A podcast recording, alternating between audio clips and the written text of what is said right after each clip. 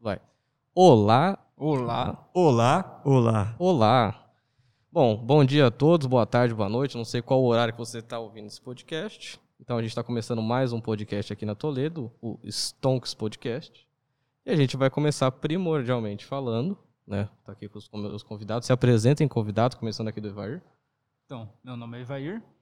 Sou o curso Contabilidade aqui na Toledo. Sou Murilo, professor das Engenharias e Curso de Saúdes daqui da Toledo. Eu sou o Fernando, professor dos cursos de negócios aqui da Toledo Prudente. Eu, como mediador, sou o Bruno, curso de administração. Então, tá bom. Acho que o mais interessante para a gente começar aqui falando, né, como o tema hoje é políticas econômicas, políticas, políticas monetárias, eu acho que, de primeiramente, eu acho que é interessante a gente falar sobre a alta da Selic. Né? Na semana passada, tivemos a alta da Selic de 0,75, né, na sua taxa. E o que, que vocês acham? O que, que vai afetar tudo mais? Pode começar com você, Fernando. Oh, bom dia, boa tarde, boa noite, pessoal. É um prazer a gente começar mais um desse episódio, né? E nós vimos então nessa última reunião do Copom, né, que aconteceu no dia 17 de março, a alta de 0,75 na Selic, né? Então a Selic vinha de um movimento aí de é, baixa, né, frequente desde o nível máximo que bateu em 2016 de 14,25 e agora vinha baixando, bateu 2, ficamos um bom tempo aí, né, com 2%, e devido às pressões inflacionárias a gente vê essa alta de 0,75. Bruno, acho que foi uma alta acima do esperado, apesar que o mercado esperava ainda que é, pudesse chegar até a 1, né, mas a maioria parece que apostava no meio ponto, porque os cortes eram Sim. sequencialmente ali de meio ponto, né? Chegamos a ponto 75 e parece que é uma tendência do Banco Central, né, de cuidar da inflação realmente, né? A gente continua vendo que dentre as políticas econômicas que a gente vê, né, fiscal, monetária, cambial e rendas, a política monetária continua no centro do radar e essa queda aí de ponto, esse aumento no caso de ponto 75, ele mostra que as pressões inflacionárias estão aumentando muito, né, e fazendo com que principalmente nesse cenário de pandemia que desde a base, né, a gente vê o aumento dos custos das mercadorias refletindo lá né, no consumidor final e consequentemente como a nossa renda não está aumentando na mesma proporção, o que, que acontece? Nós precisamos tirar um pouco desse dinheiro do mercado, né, e com isso aumentando as taxas de juros. É, então, o, também assim, os grandes bancos, né, Banco Safra, grandes bancos, vamos falar Itaú, Bradesco, eles vem assim até o final do ano que a Selic pode chegar em patamares de 3,75, 4,5%. O que eu não duvido muito que é principalmente por causa disso, por causa da inflação para conter a inflação. Se eu não me engano, eu acho que em 2020 a gente teve um a meta de inflação ela foi extrapolada. Acho que era a meta era de 4,5, foi para 4,84, coisa do tipo assim. E falando no assunto inflação da construção civil, INCC, que é o Índice Nacional da Construção Civil, teve um crescimento de 17,74% no ano passado de inflação. Exatamente, o INCC e mais do que isso o IGPM, né, que isso. bateu, se não me engano, superou o INCC, bateu 22 ou 23%, salvo engano.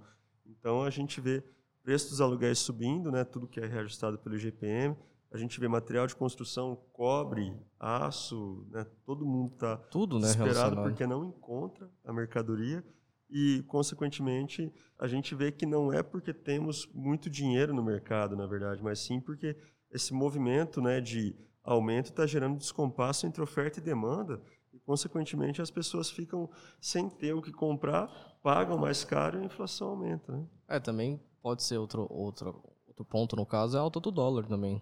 Então, como o dólar está muito alto, não compensa para o produtor local, o produtor nacional ficar é, vendendo aqui. Compensa exportar esse produto não só material de construção, mas também para outros, assim como soja, café, boi gordo. Foi o que aconteceu com arroz, naquela época da alta do arroz. Exato. Preferiram exportar porque era mais lucrativo para as cooperativas, para os produtores, e calhou a faltar um pouco no mercado interno. É, que bom que pelo menos assim eles não tabelaram preço, né? Sim. É, não, eu achei interessante o que o, o Paulo Guedes e o Bolsonaro fizeram, que foi diminuir a alíquota de importação do arroz, para trazer arroz importado para cá, para fazer essa oferta e demanda. Mas pelo menos não tabelaram os preços, porque senão aí complicaria muito. Muito. E Vai. trazendo um. Oi, é. quiser falar alguma coisa? Eu acho que queria chamar até o Evair para falar um pouquinho da questão aí do tabelamento, fazendo aquela relação. Não, sim. O Brasil, acho que um, com questão de tabelamento de preço, inflação por emitir moeda, esse tipo de coisa, a gente não comete mais esse tipo de erro, né? Até porque a gente já passou pelo momento dos fiscais do Sarney e tudo mais, e eu acho que até surpreendente o jeito que a gente aprendeu nessa crise e não aconteceu uma parada dessa com álcool em gel. Foi no comecinho, Foi. né? Sim, E chegou... depois, quan- quando chegou no arroz, que é um produto um pouco mais essencial, também não, não se falou tanto assim de tabelamento de preço dessa vez. É que no caso, assim, é, a hiperinflação dessa vez, eu acho que não vai vir por emissão de moeda, mas por emissão de De dívida, né? dívida. Sim, a relação dívida-PIB aumentando frequentemente, né, como a gente teve naquela lá, entrevista do Paulo Guedes com o Primo Rico, né, para quem acompanhou, os nossos ouvintes aqui, Uhum. vão lembrar desse, desse fato. Né, e o Paulo Guedes, acho que nessa política liberal, ajudou muito a gente a não ter essa, esse movimento de tabelamento, porque não seria difícil hoje Não. se pensar em congelamento e só por conta de política liberal e de política também de enxergar que seria um, um caos total, porque a gente teria, tal como na greve dos caminhoneiros, vocês se lembram do racionamento do- dos combustíveis, né? É, então. E começou a haver um... Eu acho engraçado, assim, é, mudando o assunto, que geralmente que o pessoal que é mais antigo, assim, vocês, professores, no caso, Muito obrigado. Agradeço aí pela- experiência, no caso. é, pelas rugas, né? É, não. não. Ah, não. Ô, Fernando, você fazia, no caso, usava o programa em MS-DOS, então você Sim, já mostra a sim, idade sim. por aí. já. Sim, sim, não, não negando. Não, mas assim, brincadeiras à parte, o, o que que acontecia? Pelo menos minha mãe, meu pai falava assim, não, antigamente a gente ia lá de manhã no mercado, ia todo mundo de manhã, à tarde já tava outro preço. Então isso é uma coisa que a gente não viveu. Eu e Vair, no Era a caso. compra do mês, que era aquela É. compra bruta da bichinha. É. As Existiam aquelas né? imagens do, é, do etiquetador. etiquetador é, isso colocando várias etiquetas e as pessoas pegavam, né? Se tirava uma etiqueta, tinha várias assim, É. Várias por sobrepostas, né? Isso é verdade. Mas uma coisa que era característica dessa época era a desconfiança que tinham da nossa moeda também, né? Também. Coisa Sim, que está sim, aumentando lembrado. até em relação ao dólar. Se não me engano, foi o Sim. Davi que falou para mim que cerca de 20%, mais ou menos, do dólar que está circulando hoje foi imprimido ano passado. Entendi. Aí, bom, se juntar a desvalorização da moeda com essa desconfiança, aí a gente pode ter uma hiperinflação tranquila aqui no Brasil. É Não só no Brasil, né? É assim, o investidor ele fica muito inseguro para investir aqui, não por questão assim, é, fatores econômicos, mas acredito que mais fatores políticos no caso. Ins- Insegurança, segurança jurídica. Eu tô rindo que o David. O Evair tá olhando pra mim, Eu mas. achei que era ele que tava É. falando. Era o, era o Bruno. Eu falei, ué. Você tava me olhando de um jeito que tava falando comigo, velho. É, eu falei, ué, mano, o que, que foi? Tem alguma coisa errada? A máscara, né? Sempre. Nossa, a máscara é foda. Tô querendo tirar essa massa, sinceramente. Só para trazer uma, um fato aí de curiosidade, porque a gente mata uma curiosidade pessoal, né? Nossa, por que, que o álcool gel ameaçou subir daquele jeito e não subiu como o Evair falou? É isso, isso que eu ia te perguntar, você que é químico, qual que é a composição do álcool gel no caso? O álcool gel é etanol a 70% de concentração, né? Que é a concentração necessária para fazer a sepsia, no caso para o vírus. Abaixo disso não é o suficiente, acima disso também não vai ser. É mais que o suficiente, vai dar errado. Então tem gente que fala, ah, não, se eu pegar 90%, se eu pegar álcool de posto, não, vai, vai ser pior. Você fala com re- relação à pele, essas coisas? Em- não, não só os efeitos colaterais, mas em relação a matar o vírus. Ah, tá. Acima da. Tem que ter uma dosagem de água, que é o 30%, Certo. para ter a, a combinação perfeita para atacar a membrana do vírus. Mas falando né, da parte da economia, é, o Brasil não, não teve um, um colapso tão grande né, do álcool gel, só teve aquele momento de boom, né, de frenesi da- do pessoal, porque primeiro, a gente tem uma produção de etanol razoavelmente boa, né? Ainda mais se a gente olhar para nossa região aqui. E, e o álcool, além de ser o álcool 70, ele tem o polímero, no caso do álcool gel né, que é o carbopol, que é um espessante para deixar ele na forma de gel. E é isso que, que pegaram os produtores de calças curtas. Muito provavelmente, eu posso estar enganado, não temos produção nacional de carbopol, é um polímero importado da China. Né? Temos aqui uma pessoa da, da área da tecnologia do maker que sabe bastante disso. Vem, fala aqui, Vitor. Trabalhei 10 anos na área da química. Eu trabalhava com, na, com saneantes. E eu sou da Ixi, época então que é teve lá. que fazer o, o, o álcool gel, porque todo hospital tinha que ter álcool gel na frente para todo mundo entrar. Eu lembro que na empresa onde eu trabalhava, só para aqui para Prudente, eles venderam quase 30 toneladas de álcool gel. Só para uma prefeitura. Sim, e aí é o que aconteceu. O Carbopol foi, ué, tá faltando porque a demanda, né, de repente cresceu muito. Mas isso depois estabilizou. A China começou, continuou exportando e estabilizou. E aí foi, é válido lembrar de alguns fatos. Eu lutei muito nas redes sociais para tentar reeducar, principalmente pessoas do senso comum, porque tinha gente passando receitas para usar gelatina caseira, para É, substituir, verdade. passar álcool gel em casa. E o povo não tem noção dos perigos que, primeiro, lidar com álcool, trabalhar com álcool, na questão da inflamabilidade. E Já é um outra de usar Já é um álcool 70, não é um álcool espessa, 40. é, né? o álcool 70 ele já você consegue fazer, ele pega fogo. E outra de usar espessantes não convencionais e que o negócio pode fungar depois, pode ser mais perigoso do que o normal.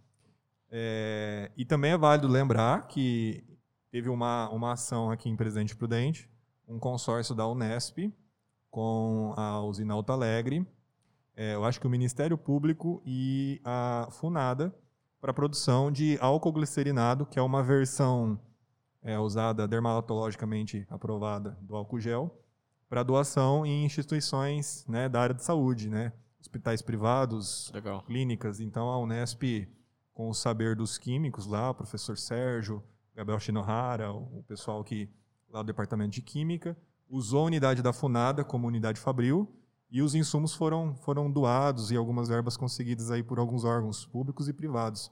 E isso está acontecendo até hoje. Tem muito álcool glicerinado de produção aqui em Presidente Prudente, feita aí por uma, uma colaboração.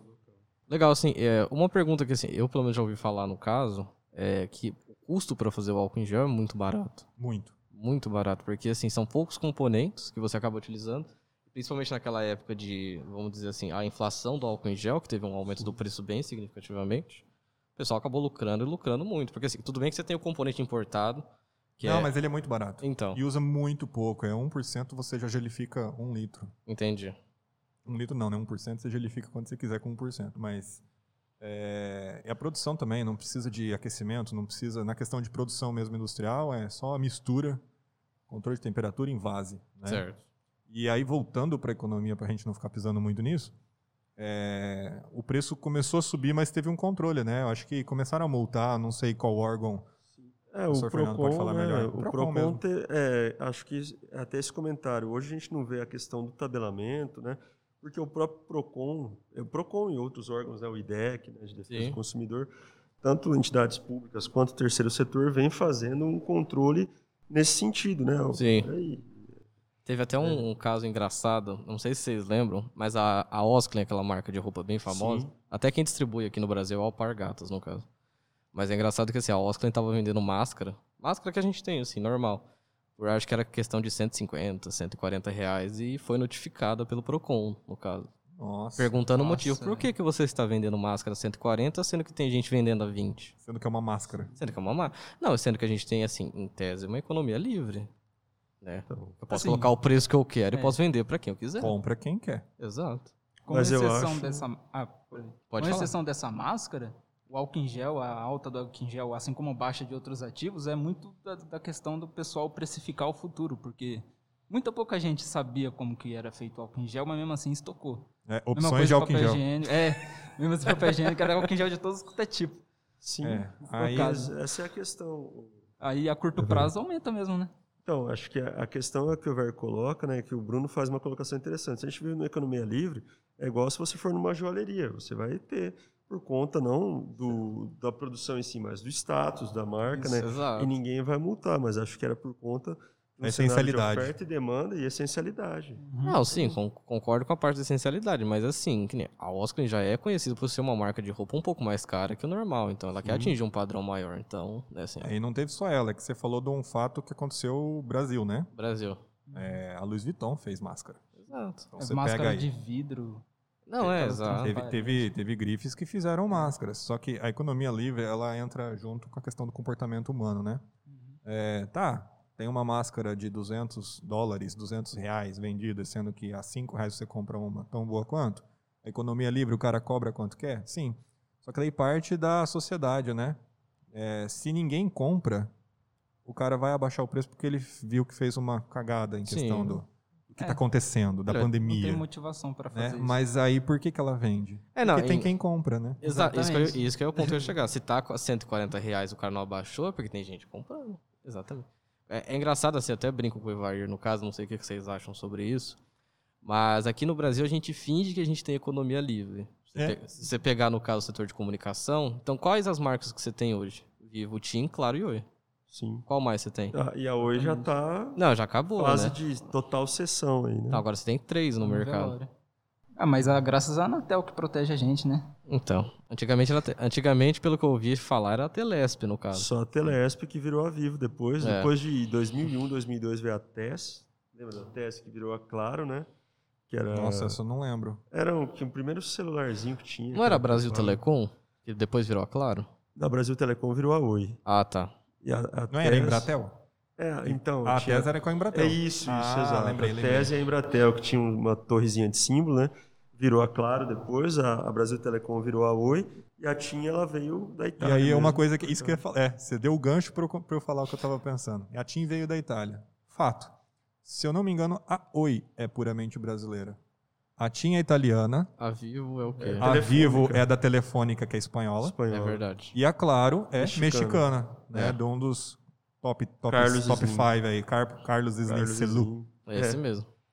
Então, é, só que a telefonia ainda, o Ever coloca da Anatel, a Anatel ainda é uma das agências que tem um, papel bem atuante na proteção. Se você tiver um problema com telefonia, você ainda consegue. Não, claro isso é verdade. A demanda é grande. Tanto mas é que ainda tá rolando aquele projeto do bloqueio de e-mails inválidos, né? De celulares Sim. sem, sem e-mail E-mail. válido. Para quem já comprou aí celular fora do Brasil, tem essa preocupação de você tem que consultar se ele tem e-mail válido. Existe um site na Anatel que você consulta se Ah, o ele tá... e-mail é o número do, do celular, no É caso. o número que é dele, Eu cada sei. aparelho tem o Serial, seu, né? né? É, Que inclusive quando ele é roubado, você manda bloquear, o celular vira um peso de é, papel. sim, é verdade, ativa. E, e a Anatel tá tendo um programa, eu não lembro qual é a faixa de data, mas isso vai a longo prazo, aí 2020 e pouco, é, para tentar bloquear esses MP alguma coisa que tinha no passado, aí, no anos 2000, MP5, M não sei o que lá, e os, as imitações aí de,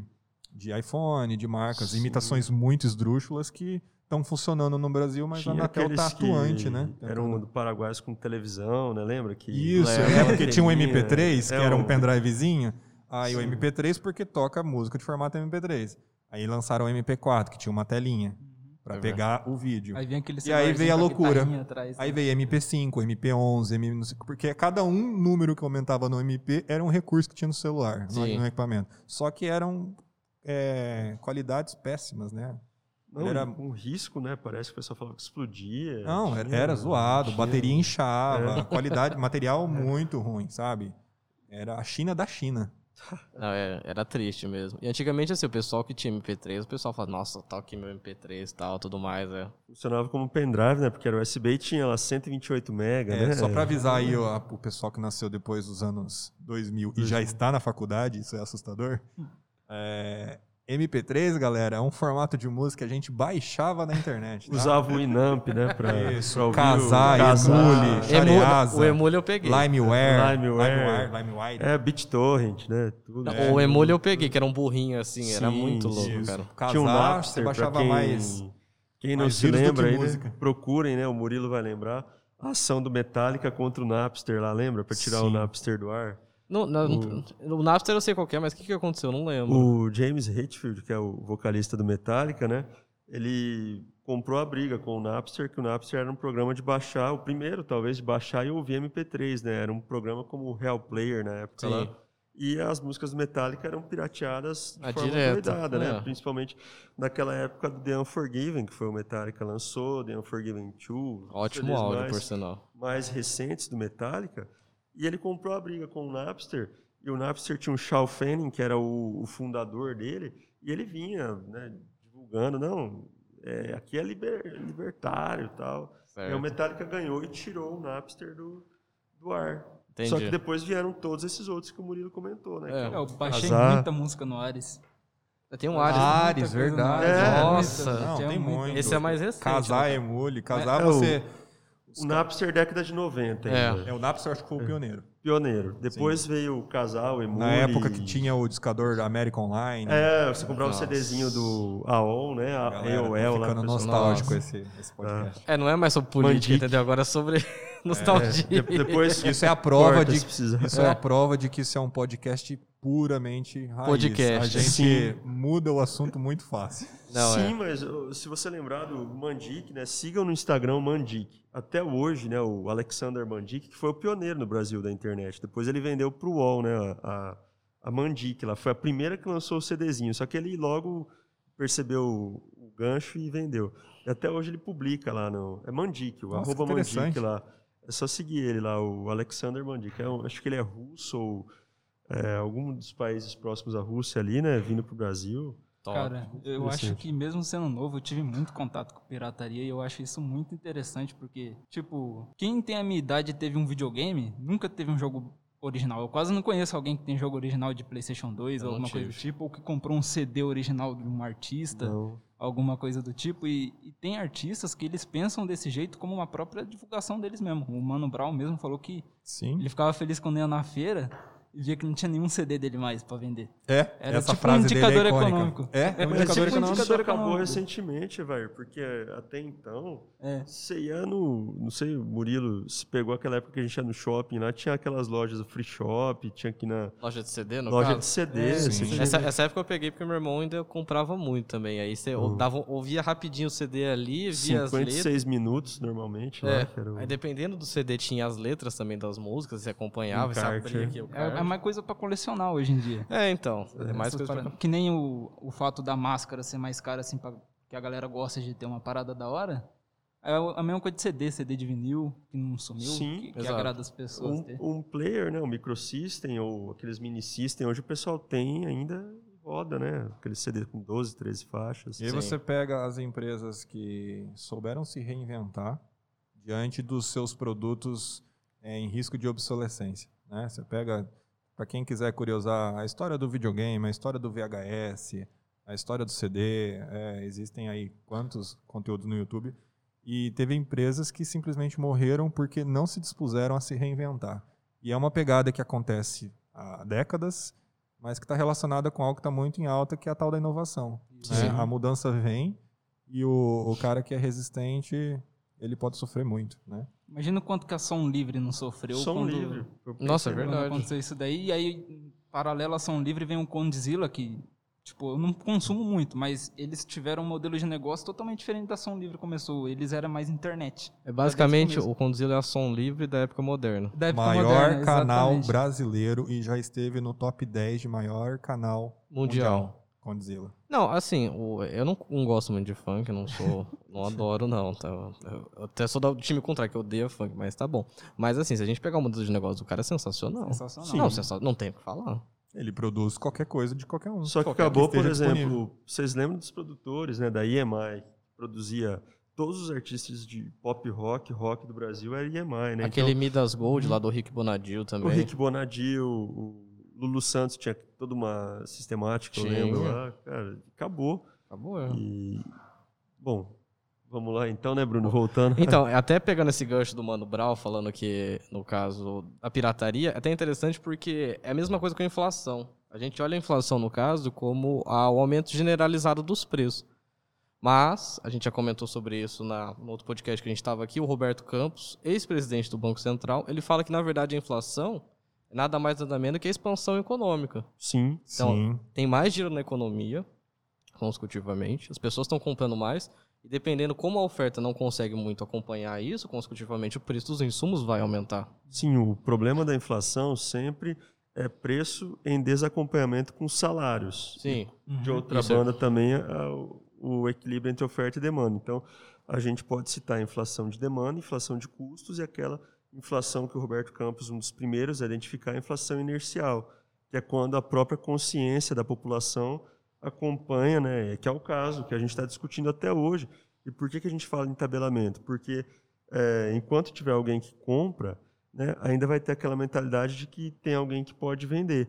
E aí não se faria um tabelamento, mas Exato. o Brasil errou em fazer o tabelamento e não erraria de novo quando ele vê que a gente tem uma inflação inercial que, por mais que você tabele, a consciência das pessoas vai automaticamente, quando liberar, ele vai ter uma A hiperinflação. partir do momento que a inflação cessar, Para muitos vai falar, nossa, graças a Deus. Mas não, né? Significa que estagnou. Estagnou, é. É a estagflação. É o que a Isso, gente escuta verdade, falar. tem termo, o né? termo Uhum. que vem principalmente da economia argentina, né? Quando aconteceu lá no começo dos anos 2000, da estagflação. A gente não quer. E o contrário da inflação, para quem não sabe, no, A deflação. é a deflação. E se você tiver deflação por dois, dois períodos seguidos, né, trimestrais, por exemplo, tem a gente recessão. entra na recessão. Exato. Que já caracteriza diminuição, recessão, né? que é a contração. retração, Está a atrofiando contração. a economia do país. É, não tá econômico, expandindo, então, exatamente. Nesse nosso primeiro indicador da inflação, é muito interessante ver que a inflação não é algo ruim. Aí a gente pode parar e pensar, por que, que a gente controla tanto a inflação? Porque o Brasil não consegue, vamos falar do Brasil no caso, expandir economicamente. Não, é. né? Então, é, se eu tivesse uma inflação, pega a época do milagre econômico, o Brasil crescia, e a gente vai falar do PIB, 14% ao ano, em 73, É verdade. 74.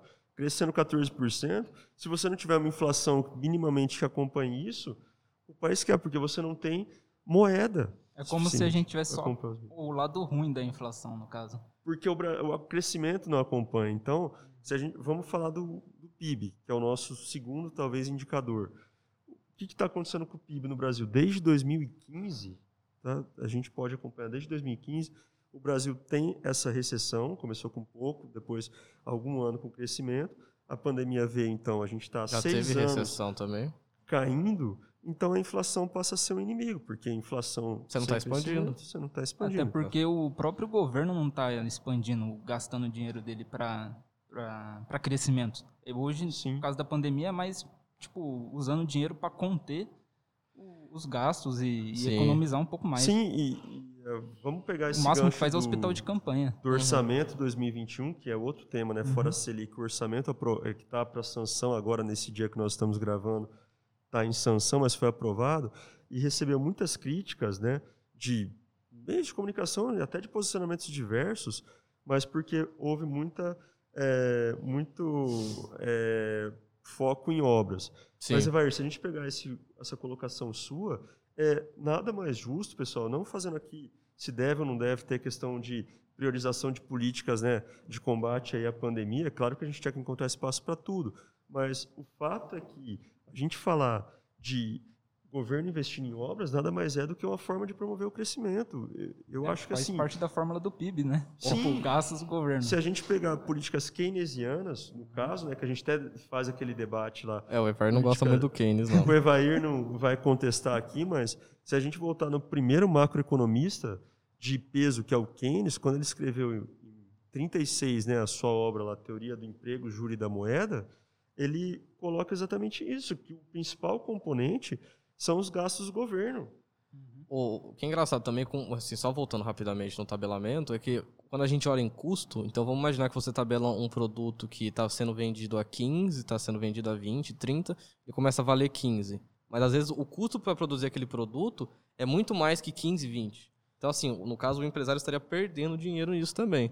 Outra coisa com relação a, é, é, é, com gastos públicos, no caso, é que o Paulo Guedes ele fez, é, foi aprovado, assim, está sendo aprovado pelo Senado, no caso, pelo Congresso, a PEC emergencial de contenção de gastos, porque quem ouviu aquele podcast do Primo Rico sabe, o Brasil não tem dinheiro para pagar o auxílio emergencial. Então, assim, o gasto do governo no ano passado, o que que foi meramente? Foi tentar expandir economicamente, colocando o auxílio emergencial para aquelas pessoas que estão desempregadas, autônomos, mais pobres, enfim. A Só parte que desse dinheiro ainda não está na praça.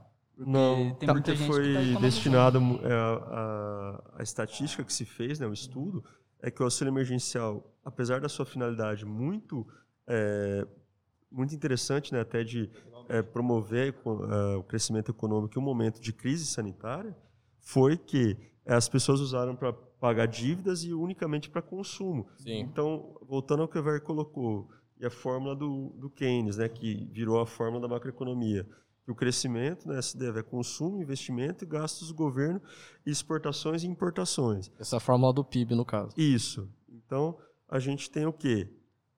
Só o consumo. Exato. Todo auxílio emergencial focou no consumo, o governo parou de gastar porque teve que dar auxílio emergencial As e empresas as não empresas não estão. investiram. E isso que, assim, a taxa de juros estava bem baixa, que talvez era um momento bem propício para estar pegando isso hoje. Exatamente. Agora o governo já está querendo que o pessoal segure um pouco mais o dinheiro. Exato. É que assim, o, o que, que acontece? Mesmo a Selic, acontece, vamos imaginar que a Selic vai para 4% até o final do ano. É baixo ainda pelos patamares históricos que a gente tem, mas você dobra o custo do capital. Então, assim, as empresas ainda assim não vão continuar investindo. E, infelizmente, agora na sexta-feira a gente teve a notícia que vai ser prorrogada essa situação. Então, Sim, até dia 11. Até dia, até dia 11, é complicado. Até peguei uma informação aqui, que no ano passado o Tesouro Nacional, ele disponibilizou só de auxílio 293,1 bilhões de reais. Sendo que ele tinha, em média, quase 300 bilhões de meta para entregar esse dinheiro. Hoje, no caso, assim, no ano de 2021, a meta, a meta para auxílio emergencial vai ser entre 44 e 45 bilhões. distribuição. vai se converter em 200 a 250 reais, né? É, Por quatro meses. Exato. Uma coisa que o Paulo Guedes está querendo fazer é as privatizações que ainda não saíram. O que, que ele vai fazer com esse dinheiro é disponibilizar para o auxílio emergencial e para a área essencial, saúde, principalmente, segurança. O que é uma necessidade, porém, se a gente pensar em termos de crescimento, vai acabar sendo um contrassenso. Vai. Por isso que a gente acaba, é quando o, o orçamento aprovado com muito, muita destinação para obras, a gente, no meu entender, né, não sei o que vocês acham, mas não deveria pensar também tanto criticar, porque as obras, no caso, ainda que a gente tenha denúncias e denúncias de empresas e né, a Lava Jato nesse momento até é, alvo de suspeição e tal, só que ainda é uma forma de movimentação econômica. Cada empresa que faz uma construção em uma cidade, por exemplo, que não tem é, qualquer apoio, né, fazendo uma obra, por exemplo, lá no São Francisco, como tem muito, muito investimento no semiárido lá, Na É uma época da Copa do Mundo lá no, no norte. no norte da Amazônia, tudo bem que estádios. não virou nada os estádios lá, né, não foram explorados, Não. mas promoveu o crescimento. Sim, exato. É, a Zona Franca de Manaus é basicamente é isso, a gente assim for para pensar, porque é uma região que não era nada desenvolvida. Tudo bem que você tem isenções fiscais Isso. também para estar indo lá, então, enfim. Só não se desenvolveu mais porque a logística Não, é- muito pro norte e nordeste. Muito. Não. É tipo assim, é muito. Que nem, vamos imaginar, o cara tá na Zona Franca de Manaus. O cara trazer aqui pro sul sudeste é muito tempo. Hidrovia, começa por hidrovia. Ferrovia, né? Isso. Não, deveria ser, né? É, não, é hidrovia. É, hidrovia. Manaus é isolado totalmente Ah, é até verdade. hoje. norte, né? norte inteiro, o, o- sei lá, 80% é de carga escoa por Hidrovia. rios. É. É, Então- as balsas lá são o principal meio de escoamento. né? Aliás, ferrovia é o, é o problema, né? É. Se a, a gente olha para o passado, o que pecaram no Brasil é não ter investido massivamente numa malha férrea, eficiente, muito espalhada. Nós Coisa somos os um Estados Unidos país. fez o contrário que a gente. A né? Europa, se você pega é, e olha o, o mapa mundi é, com as malhas ferroviárias, Enorme. con- É, é, Europa, Rússia, China, né, o sudeste chinês. Estados Unidos também. O Estados próprio Unidos. Estados Unidos ele é costurado inteiro com ferrovia, que é uma das formas de Leste oeste. transporte mais efica- eficientes É. em relação a Custo-benefício. Assim, custo-benefício. Se o Brasil tivesse investido na época de Minas, São Paulo e Rio, dominava a política do café com leite, Era por ali, exemplo, era É. ali, tava tinha muito dinheiro, mais tranquilo Tinha. era ali. Então, é engraçado que Logística. assim, quando eu tava estudando logística no semestre passado com o Hiroshi, o Hiroshi fala assim, olha, a linha férrea não é mais rápida.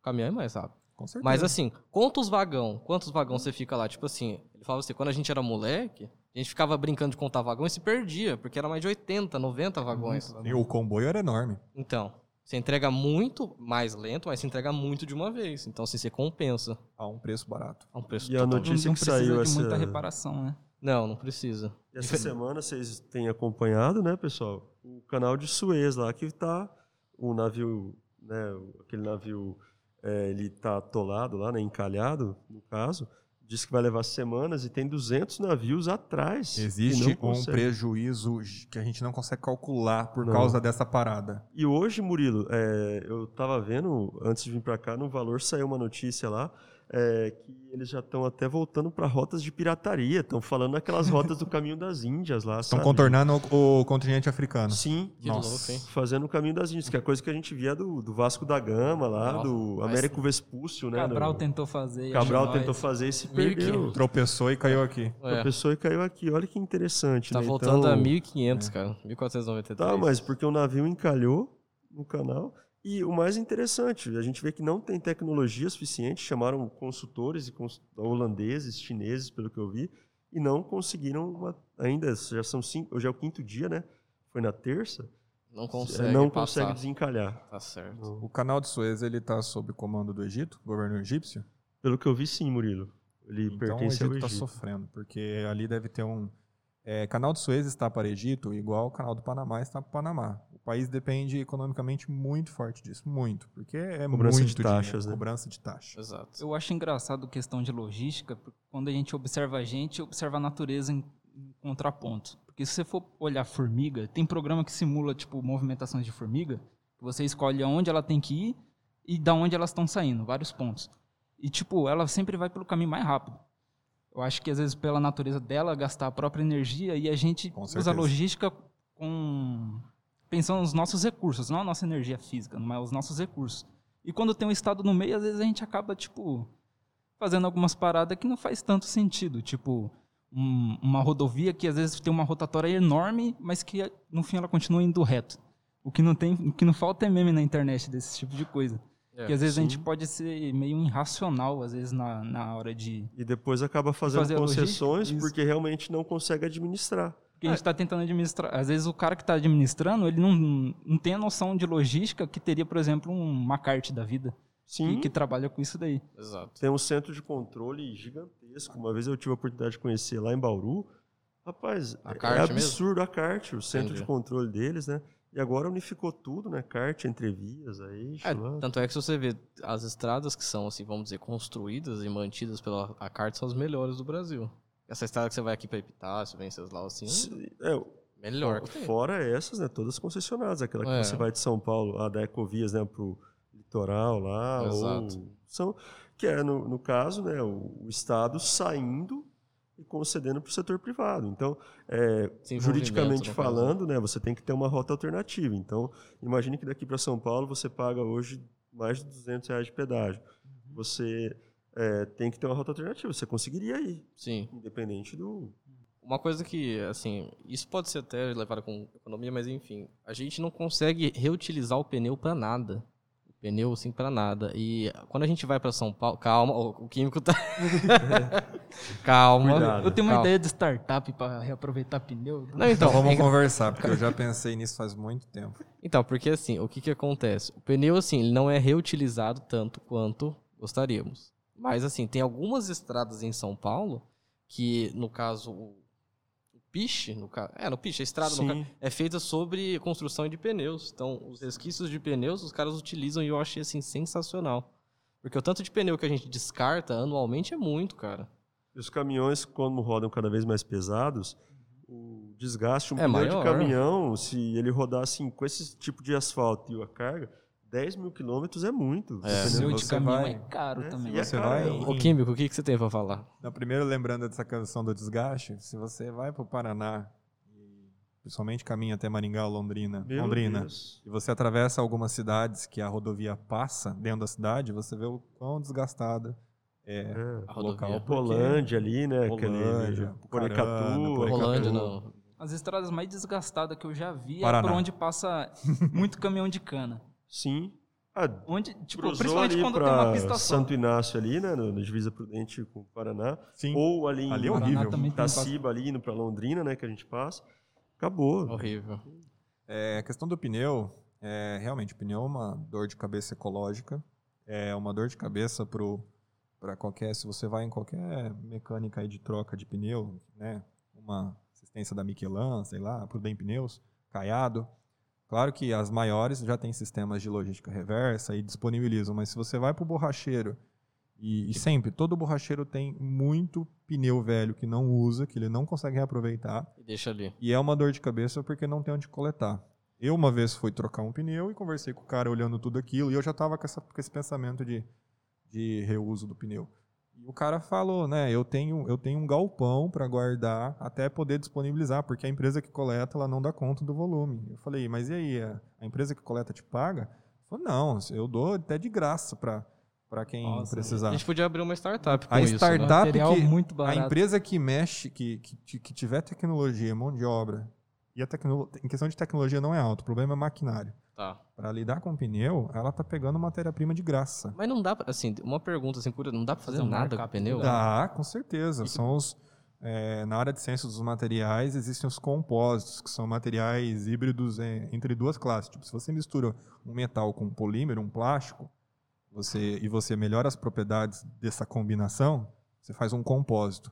E a maioria dos materiais de alta tecnologia são compósito. Um avião hoje da Embraer ele é 80% feito de compósito. Entendi. É uma combinação. Uma liga metálica junto com uma matriz de fibra, de vidro, seja lá o que for. E com pneu você faz isso. Né? O processo mais básico, né? o Sebrae, ele tem alguns cursos de treinamento para quem quiser investir nessa área. É, o problema mesmo é maquinário. Você tem que ter um capital aí para iniciar. né? Tem que Alto, ter galpão, você tem que ter para estocar, tem que ter é, empilhadeira, caminhão, né? para coletar e tal. É porque, tipo, Você tem que arrancar a malha metálica do, do pneu antes. Então existe um gancho que morde o pneu ali já rasgando e puxa aquela malha metálica. Porque Entendi. aí esse metal você pode reciclar. É malha de aço. sei. E depois você, você tem que moer ele. Né? Como é uma borracha vulcanizada, para ela ficar mais É resistente. difícil pra moer. Não, é difícil de você reutilizar ele e de transformar ele quimicamente em outra coisa. Ah, tá, entendi. Né? Então, assim, queimar ele vai gerar, como ela é vulcanizada, vai gerar muitos gases poluentes, porque tem uma presença alta de enxofre. E então você tem que é, beneficiar ele, processar ele. Então eles moem até transformar em grãos. E aí depois é, você transforma isso ou em manta asfáltica, junto com, com o piche ali, né? Você substitui o, o, o granulado, que seria pedrinha, né? Os, a- talvez brita pequena, não sei qual que é a pedra. Acho que é brita mesmo. Deve ser brita da, da menor. É, e você usa ele para fazer isso, manta asfáltica, tapetes, é, bases emborrachadas para pisos é, rústicos, em áreas. É, tem, tem, sem contar aquele uso mais ecológico de fazer parquinho, coxo para animais beberem água no sítio, Então o pessoal coloca planta também, flor. planta. É, essa questão do uso ele artesanal já tem bastante, mas ainda não tem um, um Uso viés industrial, né? atrativo, né? Porque o cara olha e fala, ah, é um pneu, é igual a PET. A garrafa PET para fazer alguma coisa assim artesanal, o cara olha é uma PET, ela não tem um apelo visual bonito, Não. Uhum. né? Tem claro, bastante tem gente que faz casa com garrafa PET, né? Para substituir o, o é, para substituir o, o pneu. Ah, o pneu não, para substituir o tijolo. Mas o pneu reprocessado, ele vira um, um grãozinho, uma, uma- um monte de, de grão pequenininho de borracha, e aí basta você tentar recombinar ele. É, tem muita alta nisso e o reciclagem é um nicho muito promissor, muito promissor. É que O que falta será que impede a CART, por exemplo, de investir pesado nisso? Ou será que ela já, já tá... Olha, a gente poderia fuçar isso. Ah, quando eu vi, já tem uns anos atrás, é, não sei, existe um, um espírito empreendedor que não tem coragem de empreender. Né? Tipo, ah, tem muita demanda, tem mercado, tem Cara, o nicho. pior é que eu sempre quis fazer alguma coisa com pneu, porque, tipo assim, tudo bem, o uso artesanal a gente sabe que a gente consegue fazer alguma coisa dependendo da sua critério. Mas e o uso industrial? Entendeu? A gente não consegue utilizar esse pneu para fazer alguma coisa que seja benéfico para a indústria. Tudo bem, manta asfáltica, a gente consegue fazer tapete, outras coisas. Mas assim, só limitado a isso, a gente não consegue fazer mais coisas. Eu sempre pensei nisso. Fora do Brasil, eu te garanto que tem tecnologias já Para fazer é, isso. para fazer outras, outras coisas. Existem plantas, existe uma planta que está sendo construída, já deve ter concluído na Holanda, e ela é tipo a planta de maior reciclagem de qualquer coisa. Ela Tá. pega qualquer coisa e recicla, né, não, não orgânica, né, tipo, lixo orgânico não, alimento e tal, mas qualquer material e ela recicla tudo, ela separa tudo, o plástico do metal, aí o metal funde, recupera os metais nobres, é, os plásticos vão ser redestinados. É uma fábrica que foi construída, modelada para aquilo. E, e o Brasil ele ainda está um pouco falho. No estado de São Paulo, eu acho velho, que tinha uma empresa, uma ou duas que mexiam com pneu. Entendi. E aí, cara, você imagina qual que é a, a margem dessa empresa, né? Porque ela pega É um monopólio, ela né? tem, Só é, ela que tem faz. volume, ela tem volume, matéria-prima praticamente gratuita. Ela vai gastar com a logística porque é ela que vai coletar. Sim. Só que ela não vai pagar nada, ela tá pegando lixo, ela tá fazendo um favor para cidades, para E empresários. ninguém vai todo mundo, cobrar, né? né? Ninguém vai cobrar por pneu usado. Ninguém, né? então Não, é, e é se- maquinário e mão E de se obra. cobre, tipo assim, que cobre muito pouco, entendeu? Porque os caras. Que, nem- que nem, os caras têm galpão pra guardar pneu, velho. Como o cara faz volume, né? Ele tem grande quantidade, não tem competidor, então ele vai fazer muito volume. Mão de obra barata. Depois que ele Ele chegou no. Como é que é o termo econômico quando ele chega no, no zero a zero? É o ponto, Ponto de de equilíbrio. equilíbrio. É, o Break ponto de even, equilíbrio. né? Isso, Break break even even. Break even. Break-even point. É, Quando ele, famoso. chega, quando ele chega no ponto de equilíbrio, depois né, ele pode deixar o preço Do jeito que ele quiser. É, o preço Monopolizado. o preço de custo da- do produto final muito baixo, ele vende barato, né? Porque o cara vai olhar e falar, "Ah, mas por que, que eu quero comprar isso sendo que tem aquela outra borracha aqui? Ah, não, mas é o apelo reciclável. E aí é foda, porque tem muita, muita empresa de coisas recicladas ambientalmente que, por ser modinha, né? Porque a mulher do Instagram, ela compra o sabonete Vegano. vegano que não tem... Presta atenção o quão caro é isso. animal. Repare, né? É, A Tem Natura, coisa que era pra ser barato. que nem, por exemplo, a E Natura... não é por causa da moda. Sim, a Natura, no caso, faz isso há muito tempo, no caso de não teste em animais, tudo mais, assim. E querendo ou não, uma marca de perfumaria é muito barata, é uma empresa muito sólida para se investir também, então a Natura já faz isso faz muito tempo. Isso Sim. me lembra na época que eu era criança e uma vez eu peguei latinha com meu pai, só que latinha e pneu, no caso, seria diferente. Uma vez eu peguei latinha pra juntar, juntei muita latinha, troquei no ferro velho deu 5 reais. Só que nesse caso a empresa faz isso com o pneu e, tipo, reverte num produto que dá um markup pra ela muito maior do que Com certeza. 5 reais. Mas a reciclagem de modo geral, né? Que é igual a de venda de sucata. Quanto você paga na venda. Na... Hoje melhorou, mas você chegava a pagar 15 centavos, 20 centavos o quilo Da de sucata. sucata de ferro e aço, por exemplo, e depois ela transformada, isso é no mínimo cinco vezes. E o cara que vai utilizar, ele vai ter esse marketing de ser sustentável e não vai ser caro que nem você falou, tipo, um, um sabonete vegano que, que tem no Instagram. Só que a questão da, da latinha é legal. Eu já fiz um seminário sobre alumínio na graduação e descobri um dado interessantíssimo. O Brasil é o campeão mundial de reciclagem de alumínio. Que louco. A gente recicla 98% do alumínio é, residual, né? Que vira lixo. Isso é bom. Então, assim, catadores de latinha, todas essas, essas profissões informais, elas ajudam muito porque a gente consegue recuperar muito. Ela é, o alumínio é 100% reciclado. Diferentemente da garrafa PET, que não é 100% reciclável. A PET não. Só que a PET já existem tecnologias que ela está sendo produzida de origem vegetal não petrolífera, né? Ah, legal. Já existe a PET verde, né? A Braskem atua Legal. muito nisso. Então, o, o PET hoje, uma parte dele pode ser derivada da cana-de-açúcar. Isso é legal. Sim. Só que PET também é outra coisa que poderia virar, né? Existem startups, aí, pelo menos de uma década de existência, que já são empresas, né? Que transformam PET em, Tem- em, tem- entre aspas, tábuas. Já vi banco de acho que praça tem feito de um- PET. Uma camisa da seleção que os caras usam PET. Eu já tive uma fazer. camiseta de PET. E a, e a seleção fez uma camiseta de Uma PET. camisa de PET. Eu tive uma camiseta de PET em 2009, numa feira de artesanato que veio aqui em Prudente, uma, uma startupzinha fazer camiseta feita de PET.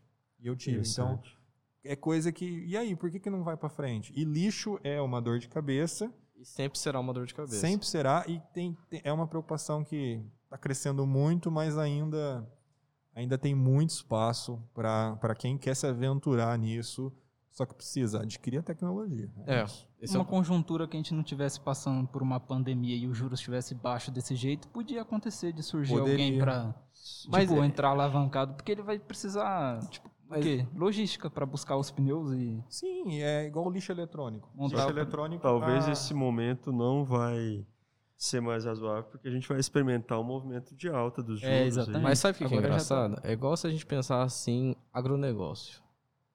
Então, assim, a gente hoje em dia tem fundos que investem no agronegócio, já até comentei com o Murilo, que é aquele Risa Terras, que ele faz arrendamento de terras tudo mais. Então, assim, você diversifica a sua carteira de investimentos em todos, assim, todas as áreas. Então, você consegue banco, você consegue área da saúde, fundo imobiliário, que assim, investir em imóveis, investir em agronegócio e tal.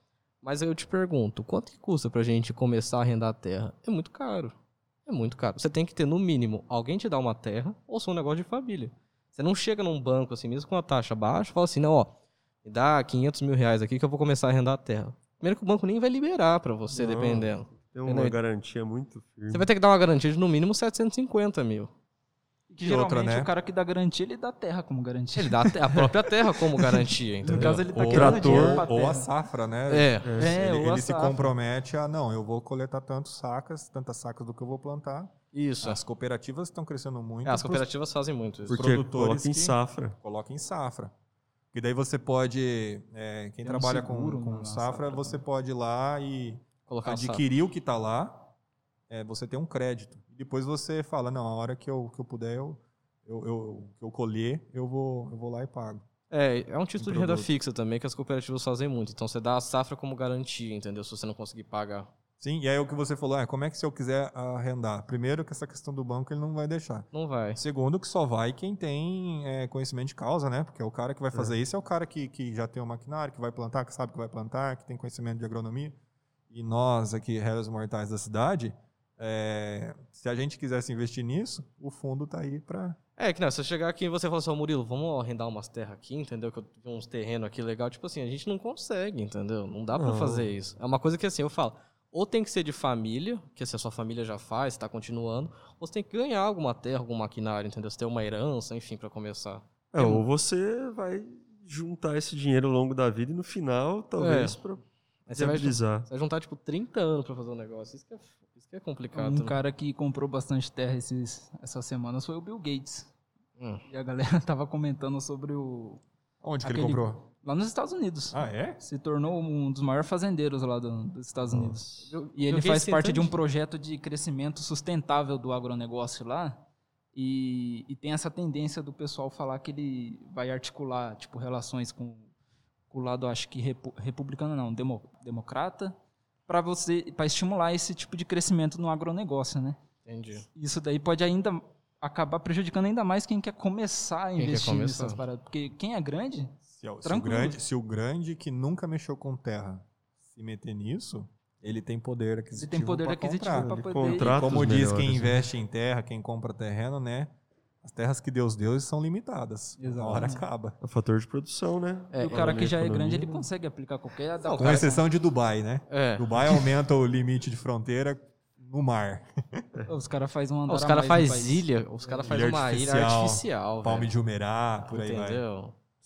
Então, assim, mas querendo ou não, do agronegócio, cara, eu acho que o Bill Gates, ele tá numa fase da vida que ele fala assim, cara, quer saber? Eu vou fazer o que eu sempre quis fazer na vida, entendeu? Já pega os projetos que ele faz na África há anos, né? É, não. Combate à AIDS. Não, isso aí ia ser muito legal, mas assim, quem é essa parte do agronegócio? Cara, eu acho que ele falou assim, cara, sempre quis me meter no agronegócio, nunca consegui, entendeu? Agora tô aqui. Eu posso? Eu, Eu posso, vou. tenho dinheiro. Tem até aqueles memes na internet que é assim.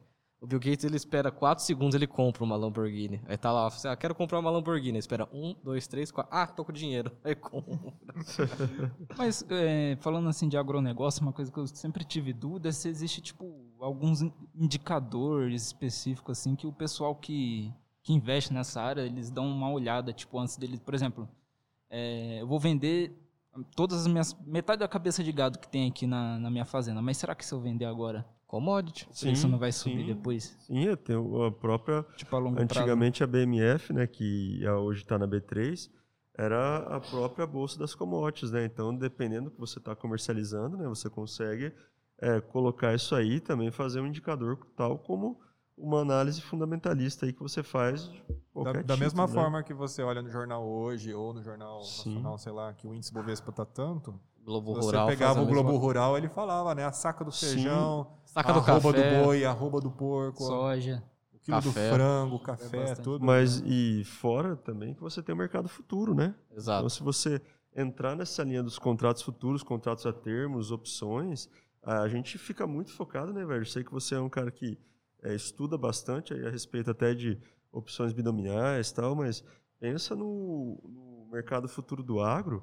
É um mercado que, assim, não é o nosso foco, porque se você não produz hoje, você não vai negociar lá, mas é fantástico. É, mano. Espera aí, tem gente que mexe com opções binominais nesse Tem, podcast. Meu Deus, que perigo. A Tem, análise tem. técnica é legal, velho. Tá. Cara, isso é Está- nocivo. Está nesse... É, você vai falar lá suporte e resistência, né? É. Hora da baixa, vamos comprar. Nossa, e minha um mãe suporte falou pra mim, cara, cuidado com as companhias. Cuidado.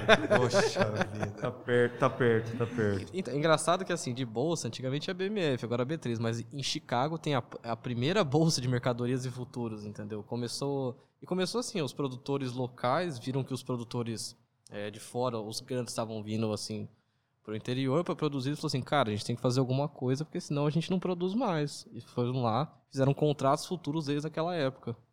Deixa eu só dar um, um parênteses aqui, porque eu apanhei muito pra entender, eu acho que eu ainda entendo pouco, opções. concepção de opções e contratos futuros. Até hoje eu Então, apanho pouco. É, porque é complicado, é, é um pouco... Você investe É. nisso? Hã? Você investe em opções? Não tenho coragem. Então, esse é o complicado, porque não é, porque não é tangível pra gente, a gente não faz. É complicado.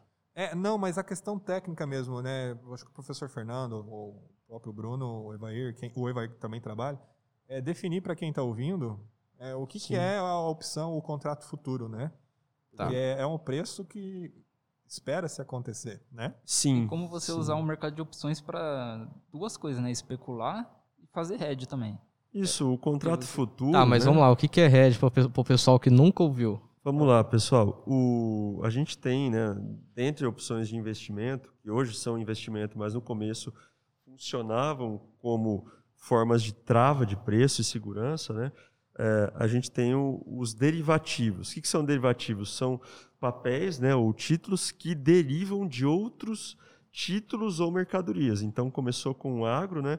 E você tem então um saco de café, uma saca, né, uma produção que se é, extrai, né? Por isso que não é tão tangível, Bruno, se extrai em um título e que você tenta levar esse título para o futuro, fazendo uma trava no futuro de algo que ainda não existe, porque às vezes eu não tenho um café Hoje. quero hoje, mas está produzindo, está plantado, e eu quero deixar ele vendido no futuro.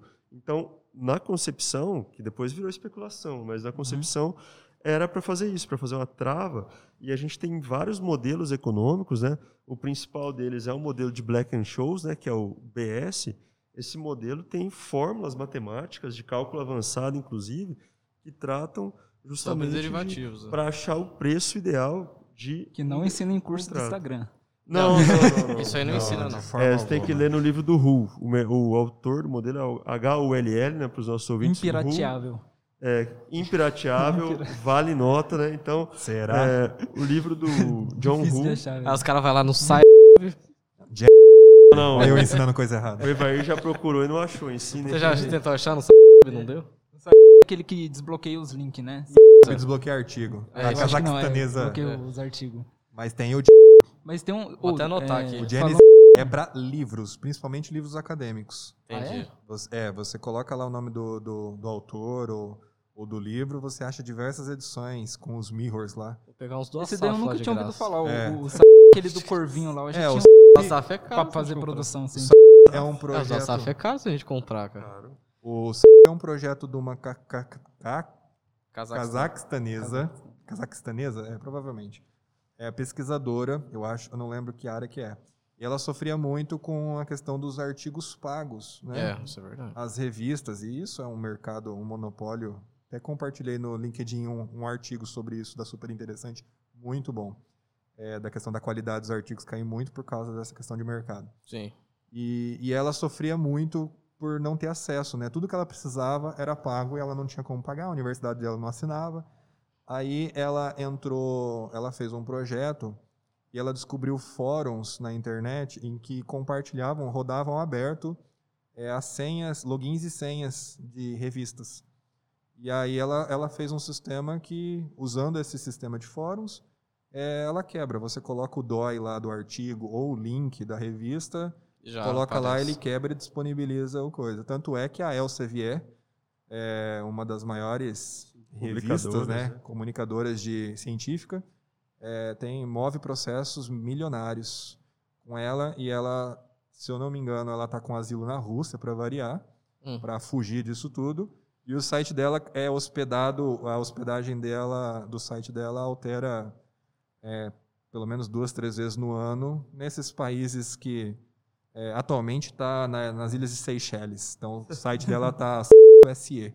Entendi. Mas já foi Ilha de Cocos, é uns lugares que tem hospedagem não rastreável pela, pelos órgãos Sim. jurídicos e Provavelmente policiais. o, o colchãozinho dela deve estar feito com Bitcoin, né? Com medo. Ah, não Certeza, duvido. Não duvido. A gente falando do- de mercado de opções, o mercado de opções influencia bastante em as- no preço do próprio Bitcoin. Recentemente, é, a opção do, do Bitcoin tinha fechado e, historicamente, quando a opção do Bitcoin fecha, principalmente quando sobe, é, tem uma correção, né? tem uma força vendedora, porque tem uma galera que realiza o lucro, e ele volta a subir. Aí tem como você, por exemplo, análise técnica, por isso que eu falo que às vezes a análise técnica é da hora, porque você consegue ver eventos que acontecem do- no mercado é, reagindo de forma igual no, eh, no mercado em períodos diferentes. E, e a- o fechamento da opção de Tal da sétima onda? Bitcoin é, é como se, tipo, fosse a data de fechar o contrato do Bitcoin, Ah, aí sim. afeta o negócio, sacou? E tipo, o fechamento do contrato do Bitcoin tem afetado o, o preço do, do ativo. E o que, que é o hedge? O hedge seria tipo. é, deixa eu ver um, um exemplo. É uma proteção que você faz contra o seu patrimônio. Então, assim, o que, que você usa o mercado de opções? Você usa para comprar coisa que você não tem hoje ou para você vender uma coisa que você não tem hoje. Então, vamos imaginar, você tem uma ação que você, que você vê que ela vai valorizar para 35 reais, 40 reais, ela custa 10. Ação da Magalu. Antigamente, em 2015, custava um real, correto? Aí você compra o direito de você comprar a ação da Magalu por um real, porque você sabe que ela vai valorizar para 100 reais. Então, Ou você especula que ela vai valorizar para Sim, esse é o que bom acaba falar. esse é o que acontece. Ou que, nem, ou que nem, por exemplo, você tem uma ação da Magalu hoje está valendo 100 reais. Você quer falar assim, não, eu quero vender isso aqui a 100 reais. Então você compra o direito de vender essa ação a 100 reais, independente se ela caia. Então, geralmente, quando a gente fala opção de compra, você pode comprar a um determinado valor, ou opção de venda, você pode vender a det- determinado valor.